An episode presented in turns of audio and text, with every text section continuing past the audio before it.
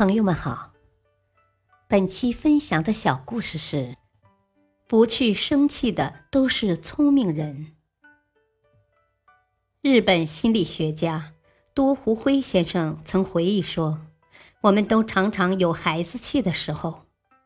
记得我那时还是一个孩子，一个雪月之夜，气鼓鼓的坐在屋门前的我，一副忧郁又对所有事物憎恶的样子。”啊，你怎么了？啊，朋友们不理我了，我心里好气恼啊！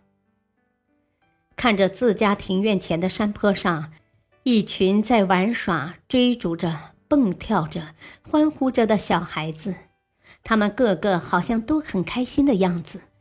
没被邀参加的我愤愤地说：“孩子并不是很多呀，好像还有其他的人，应该没有被叫上吧？”我不知道，他们不带我一起玩，憋闷呀。其实住在附近还有不少孩子，他们也都没被邀请来一起玩。但在当时，我的头脑里想到的都是我自己，更没去想别人的情况。好吧，等着瞧，你们中的人总有求我帮忙做功课的时候。也总有要在我家的池子里游水的时候。越想越觉得闷气的我，又嘟囔着：“ 我再也不理你们几个了，以后什么事我都不会找你们的。